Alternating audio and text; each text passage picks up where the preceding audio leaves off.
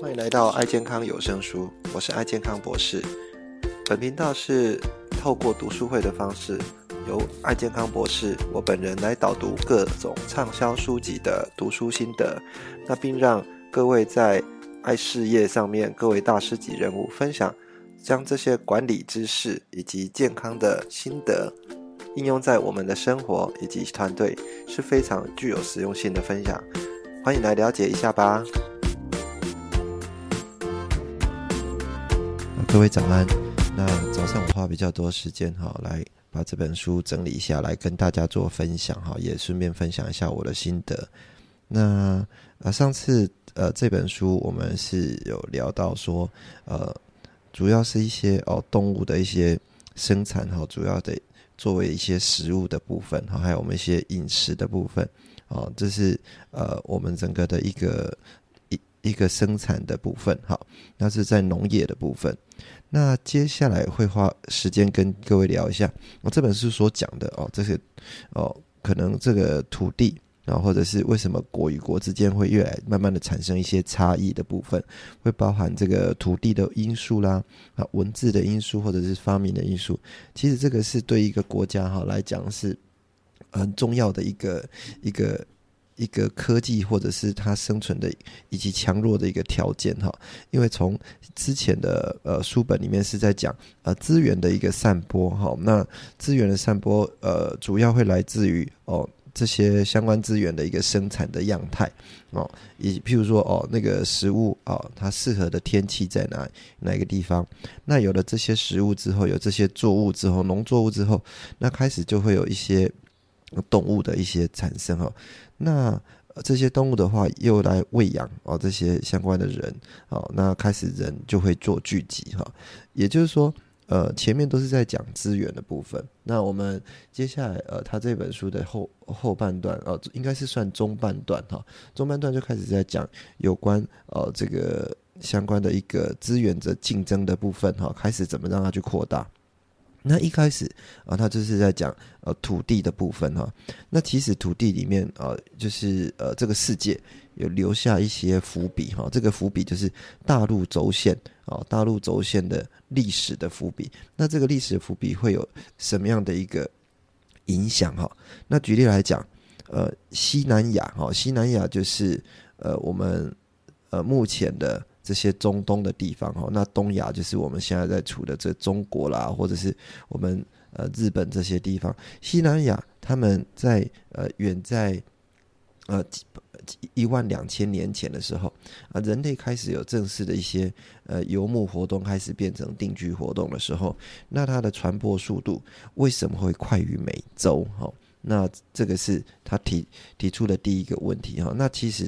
呃。为什么非洲到现在哈，我们一直在问这些问题哈。非洲为什么这些国家到现在都还是发展不起来？哦，那前面很多的人以为说哦，这个是呃非洲啦，黑人他们本身的一些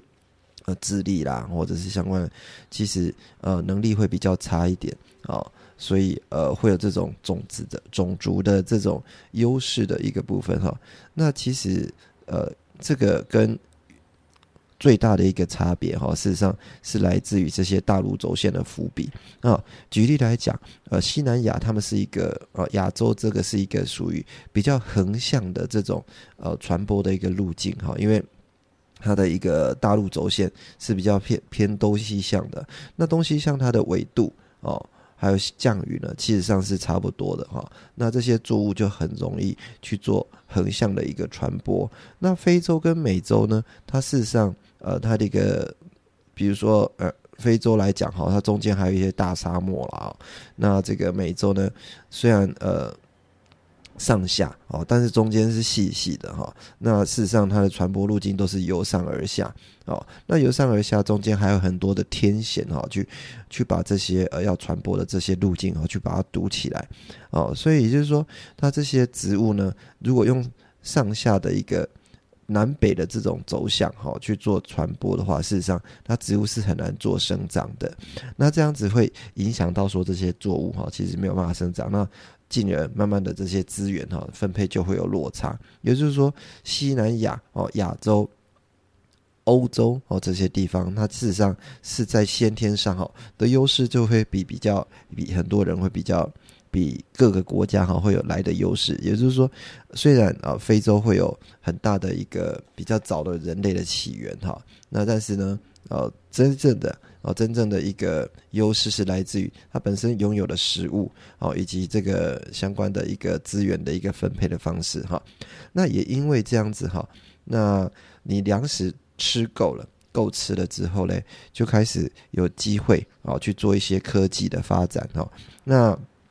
简单讲，你都你都吃不饱了哈，你哪有什么时间去在想哦怎么样去做创新啊？怎么去做啊？所以呃，创新这样的一个资源哈，一定是决定在这些有关呃相关的一个资源比较丰富的、丰沛的这些国家里面哈。比如说轮子跟书写系统哈，这个是呃。这个是粮食生产之后的一个产物哈，你为了要让粮食有办法运送嘛，你为了要让你所做的这些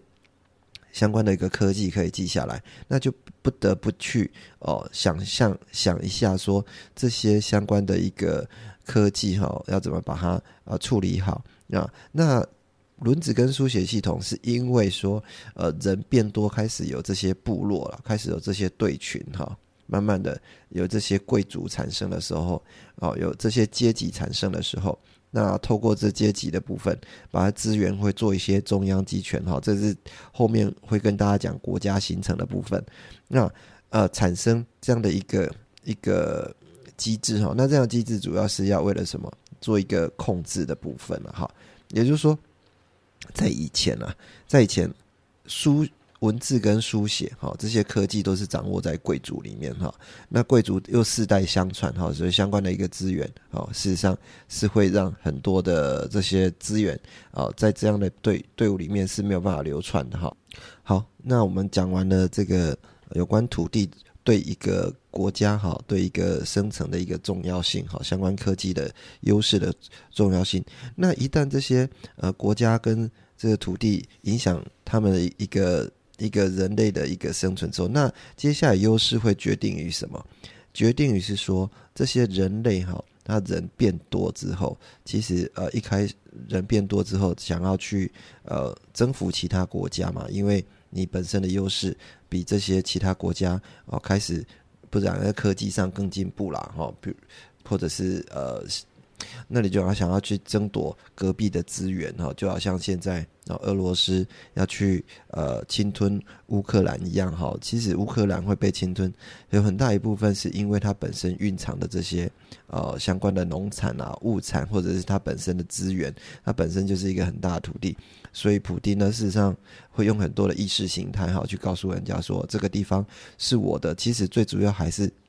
它本身的一个资源，这个在这本书里面，其实一开始在呃几几百万年前哈，七百万年前开始有人类出现的时候，就一直都在做这件事情了哈。那接下来呢，呃，如果要征服一个国一个国家的话，除了用武器或武力哈，那最常发现的事实上是因为哦这些国家本身啊已经人口众多，会产生什么？会产生这些细菌啊，或产生这些病菌啊，病菌它已经。透过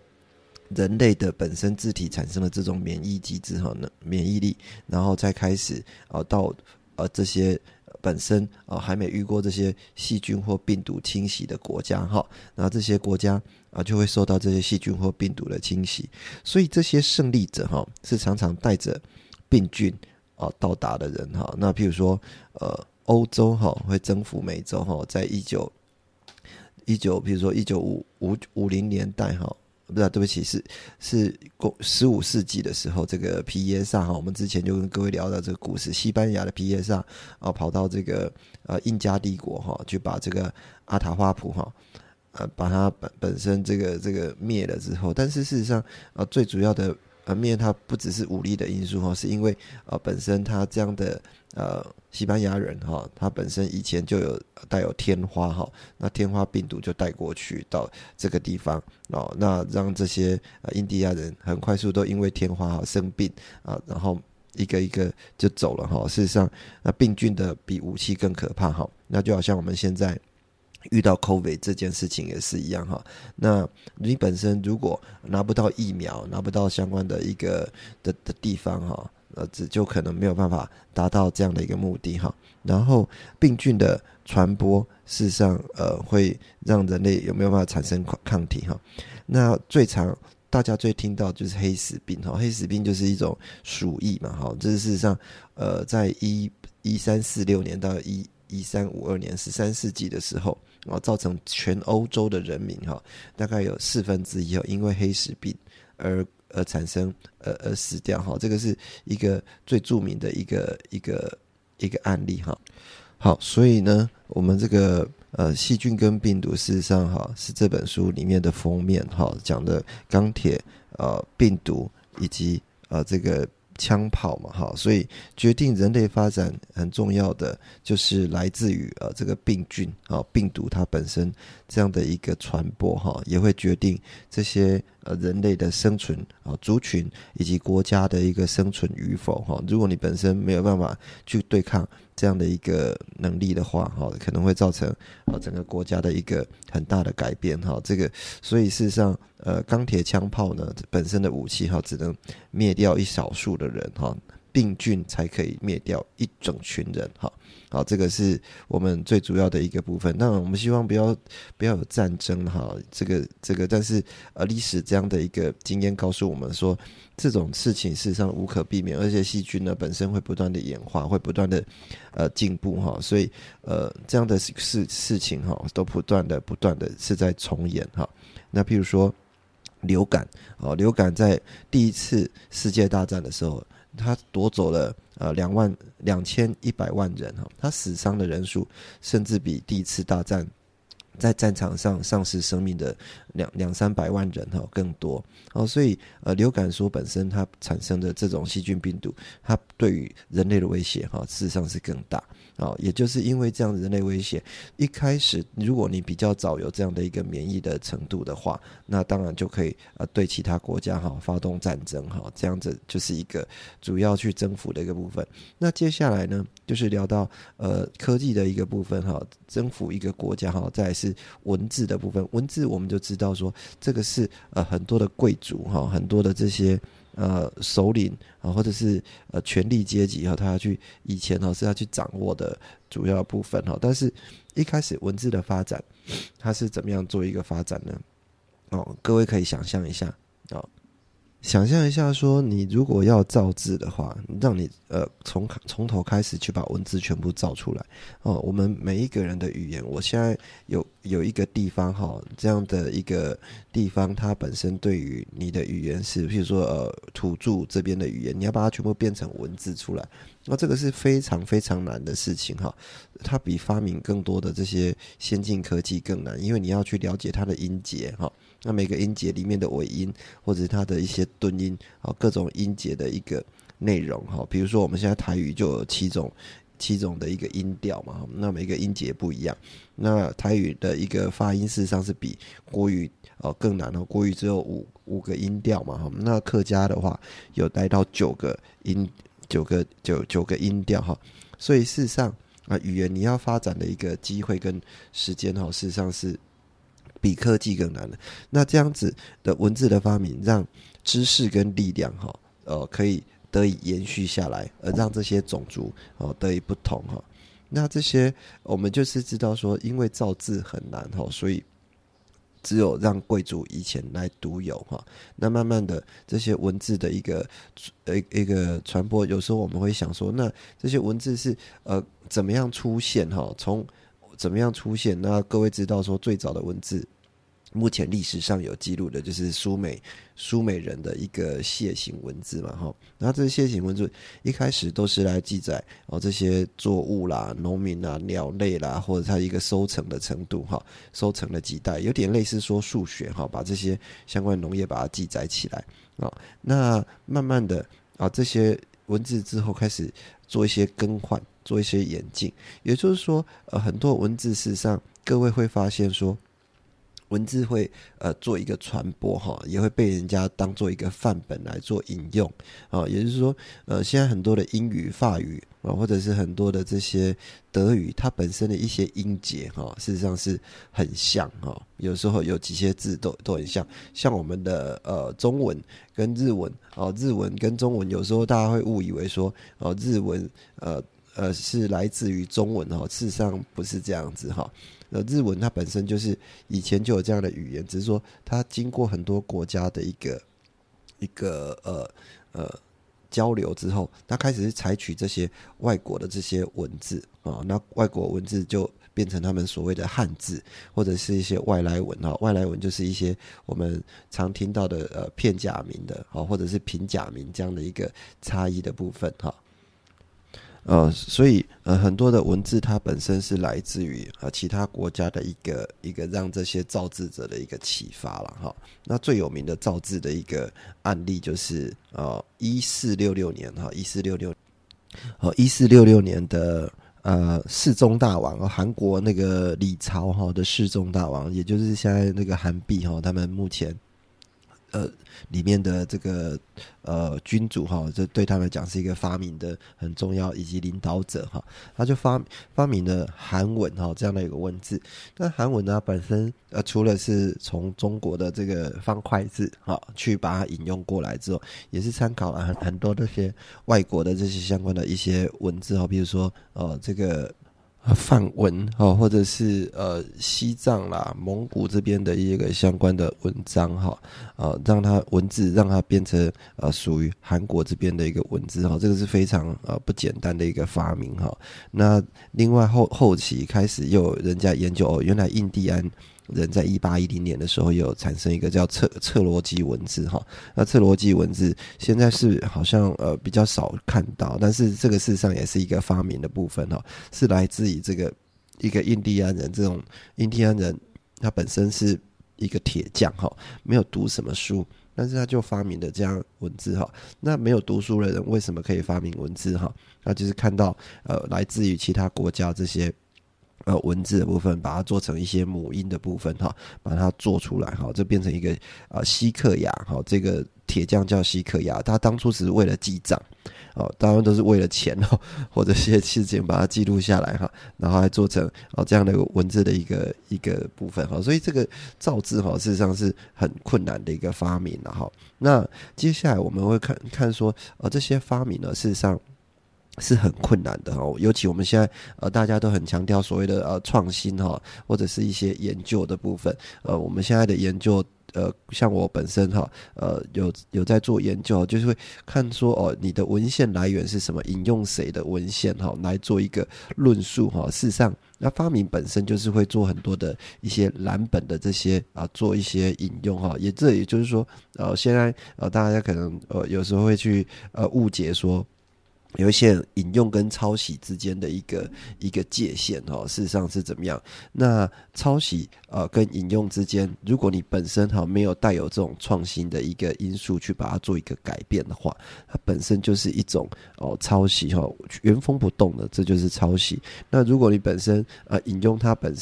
他人的一个智慧哈。再把它叠加上去的话，啊，这种就不是抄袭，这是一种创新跟发明。那至至于会这样讲哈，就是因为这本书也去叙述说，你所有的发明呢，不可能是凭空想象出来的哈。那你一定是呃参考别人的一些产一些蓝本哈，有这样的一个创新。创新之后呢，也不是说所有的创新都是会被拿来做应用。说美像美国呢，本身就每一年就会有啊七万件的专利在发生。但是真的可以商业化的哦，是呃寥寥可数哦，可能只有几十件而已哦，所以呃你本身要做这样的发明的部分，呃以最有名来讲，人类在呃西元西元前一千七百年前就发明就就有发现说有一个叫飞氏托碟哈，那这飞氏托碟很特别，它是满满的文字哦，在这个碟子上面呃有点类似碗盘这样子，那个碟子看起来就就是很像什么，就是印刷机啊哈，就是。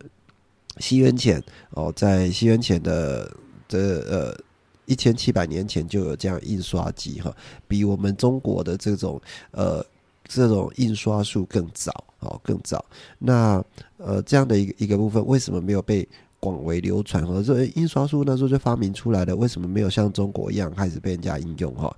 那主要是因为说，你这些发明呢，呃，发明出来之后，到底在这个社会上有没有真正需要的时候？那如果没有真正需要的时候，它本身被应用的机会就不高。所以很多发明都是，呃，你要等到那个时机到的时候。才有办法真正被应用。那举例来讲，留声机在一八七七年的时候，爱迪生啊发明留声机的时候，他当初的发明是想要透过这样的一个机制去可以记来记载一些遗嘱啦啊，或者一些文字的一些内容，好把它记载下来。但是呢，呃，现在。呃，他当初在想要记载这件事情的时候，做这样的一个商业应用，被很多很多人觉得啊，这个没有什么用哦，所以留声机那时候没有没有一开始在一八七七年的时候没有被广泛做运用，结果呢，呃，一直到了呃，有人就说，那你可不可以这变成一个点放播放播放音乐的一个功能哈，然后让大家可以去把这些一开始这个呃。这个爱迪生是对这种哦这种功能是很不耻啊，就是很不屑这样子。但是呃，结果越来越多人用这种方式来做记录，才开始商业化哈。这个就是一个创新跟发明的过程哈。它本身不是因为说哦，他想要去留记住记住音乐，他才再来发明这样的一个东西哈。那他的电灯泡也是一样啊。爱迪生的电灯泡，如果各位有看那个呃。电流之战哈，这这部电影啊，就一开始啊发明这样电灯泡啊，发明这样的来自于电的部分的话啊，事实上呃一开始的原创都不是这些，那最最后真的开始被商业化哈，是因为哦这些人引用了前人的这些技术哈，那把它做一个发扬光大，然后这些发扬光大开始。人家知道用途的时候，可能是把这个东西放光大的这个人哈，才是变成哦对这个技术的一个主要的维持人。比如说蒸汽机的瓦特哈也是一样啊。瓦特呢在发明蒸汽机的之前呢啊，其实一开始呃本身不是呃最主要发明蒸汽机的人哈。那可能在十六世纪就开始有人用蒸汽引擎的一个。一个作业哈，只是说那个蒸汽引擎没有一开始被广泛作为应用啦。哦，这个是呃科技的部分，或者是呃在一八六六年的时候，有一个德国的工程师哈叫奥图，奥图一开始发明的第一个。呃，汽车引擎，但是这个汽车引擎可能呃大家觉得说哇，这么大又这么笨重，一个引擎要两吨哈，这么大，那怎么可能有办法移动哈？所以那时候大家对这样的一个科技哈，其实是很不屑哈。但是呢，呃，一直到了这个呃第一次世界大战哦，就是一九零零几年的时候，它开始发生的时候，第一次世界大战哦发生的时候，开始用呃机械的这种军用卡车的时候。之前的打仗都还是骑马嘛，开始有这些呃机械化的这些科技进来的时候，大家发现说哦，这个东西对世界的改变是很重要的啊，也就是这样子，所以现在会很多发明啊，我们比如说看到 AR、VR 哈，尤其现在这个 AR、V、VR 这种呃这种呃虚拟世界哈，或者是元宇宙，大家可能会觉得说啊，这个东西哦，目前来讲不太可能呃一下子。啊，就变成啊，大家广为运用的哈。各位可以想象一下，当初 iPhone 出现的时候，手机还很小嘛，对不对？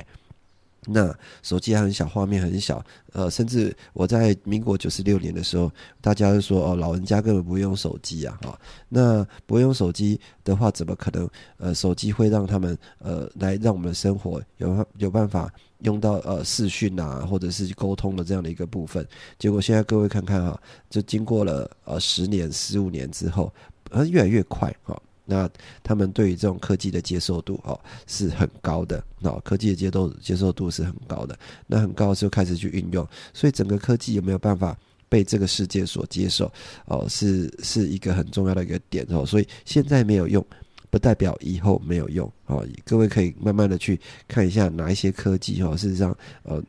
假以时日哈，我们都在看着这个世界的改变哦，事实上是很重要的哈。哦这那发明本身哈，事实上有三个主要因素哈。第一个就是它本身是要经过累积嘛，那累积累积的经验之后，然后呃开始有发明之后才会产生用途，不是有用途才要去发明哈，那是反过来。那发明的一个很重要的一个一个点就是，你这个族群是要够稳定，而且要够。定居嘛，哈，就以前狩猎社会啦，或采集社会，根本不太会有发明的部分，因为它跑来跑去去采集食物哦。这些资源、这些相关的一些科技，它没有办法留在它本身的一个地方哈，那也没有办法形成呃一个科技的一个保留的地方哈，所以呃这样的一个部分哈，那另外运用科技呢，事实上也会来自于很多因素哈，本身新技术那或者被采用的一个可能性哈，科技被接受被采用可能性。也是因为影响可能会来自于声望的影响。啊，比如说我今天用了这个科技之后，可能比如说我们用了呃牛仔裤，大家穿 Levi's 后会觉得，呃这 Levi's 的品牌哈，对我们来讲比较重要，所以即使 Levi's 的的牛仔裤比较不是那么耐用哈，但是大家还是会去用这样，就人类想不想用了哈，但是还是有一些哦放弃掉这些科技的呃主要的一些一些案例哈，比如说日本哦一九。民国呃，在在十六世纪的时候，事实上日本就有引进了火绳枪嘛，哈，那时候就有枪枪的一个引进，但是枪类一直在第一次就是幕府结束之后，在呃一一八一八七七三年的时候，这个这个。呃，裴李将军哈，黑船事件入侵到日本之之后呢，开始在慢慢的把这些西方科技哈，真的完全的接受，因为他们那时候是因为是幕府时代嘛，所以大家在打仗的时候是两方的将军哈，两方的武士会出来对峙，对峙完之后啊，宣读完这个呃要战争的文章之后，武器才开始，武士才开始出来决战哈，是用这样的打仗方式，所以那时候的一个，如果你用农民用枪好出来把武士杀死哈，这样事实上是对他来讲是一种很耻辱的行为了哈。啊，这个是放弃枪械的国家，但是放弃枪械的国家，慢慢的这些你都会被使用枪械的国家去把你啊征服掉哈。这个是一个很重要的一个因子了哈。所以对于科技的一个接受，如果能不能去完全的一个应用，这个是一个国家创新很重要角度。所以今天一个国家如果对一个创新的一个一个鼓励跟跟研究的部分哈，这个是会决定国家的一个强盛与否。比如说现在美国哈，他们或者英国这些欧洲国家，他们就很鼓励这些呃科技跟创新的部分。这个会来自于说，今天这个科技跟创新以及人才哦，这个是一定是一个国家强盛、持久强盛的一个最主要的一个基础。如果这个这个公司或者这个企业哈本身是没有去。呃，去呃鼓励啊，或者是做这样的一个培训，或者是这样的一个科技的一个，所以像我们呃在医疗单位哈本身啊就会很鼓励医生做研究啊，会鼓励做研究。那做研究的部分，把这研究的成果做一个发表，除了对于这个医院来讲是一种战力的表现，另外也会鼓励这些医疗人员去做进修。为什么？因为这个进修就是类似这种国家的部分了哈，它本身。把这个这个公司本身呃拥有的竞争力啊，可以把它啊做一个提升哈，这个竞争力提升，你才有办法去跟呃其他的呃其他的不管是外围的国家或者是外围的企业哈做一个竞争哈。比如说我们现在最知道的呃台积电啊，台积电为什么呃护国神山有办法跟国外做比拼哈，甚至呃人家会觉得说我们受到威胁的时候，台积电的科技还可以保护我们哈。这就是因为它的科技已经呃让全世界都可以啊去运用到它这个科技啊，不得不保护这个产业哈，这个就是一个很重要的部分。所以呃，事实上你本身的一个科技啊发明跟部分哈，如果真的可以让人类广为运用的话，它本身也是一种很重要的一个力量了哈。好，那今天花一点时间跟各位来谈一下有关哈。在前一章哈，我们讲的是这些资源的一些呃一些呃产生哈，那再是科技啊以及相关的一个病菌哈，怎么去做扩散，让这个国家如何变得强盛啊？一开始是讲资源。的一个一个产生，接下来是如何去变强盛？哈，这强盛会来自于很多的一个发明啊、文字啦、土地的一个决定的因素。哈，好，那今天就先各位聊到这边喽，大家拜拜，早安，拜拜。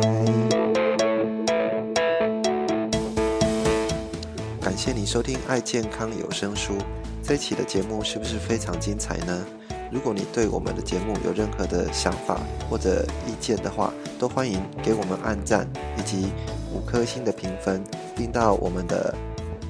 频道下面留言，也欢迎您到我们的爱健康博士的网站来给我们留言以及鼓励。爱健康博士的网站，你只要在 Google 上面搜寻“爱健康博士”，就可以到我们的网站以及脸书上给我们按赞跟评分，以及给我们相关意见。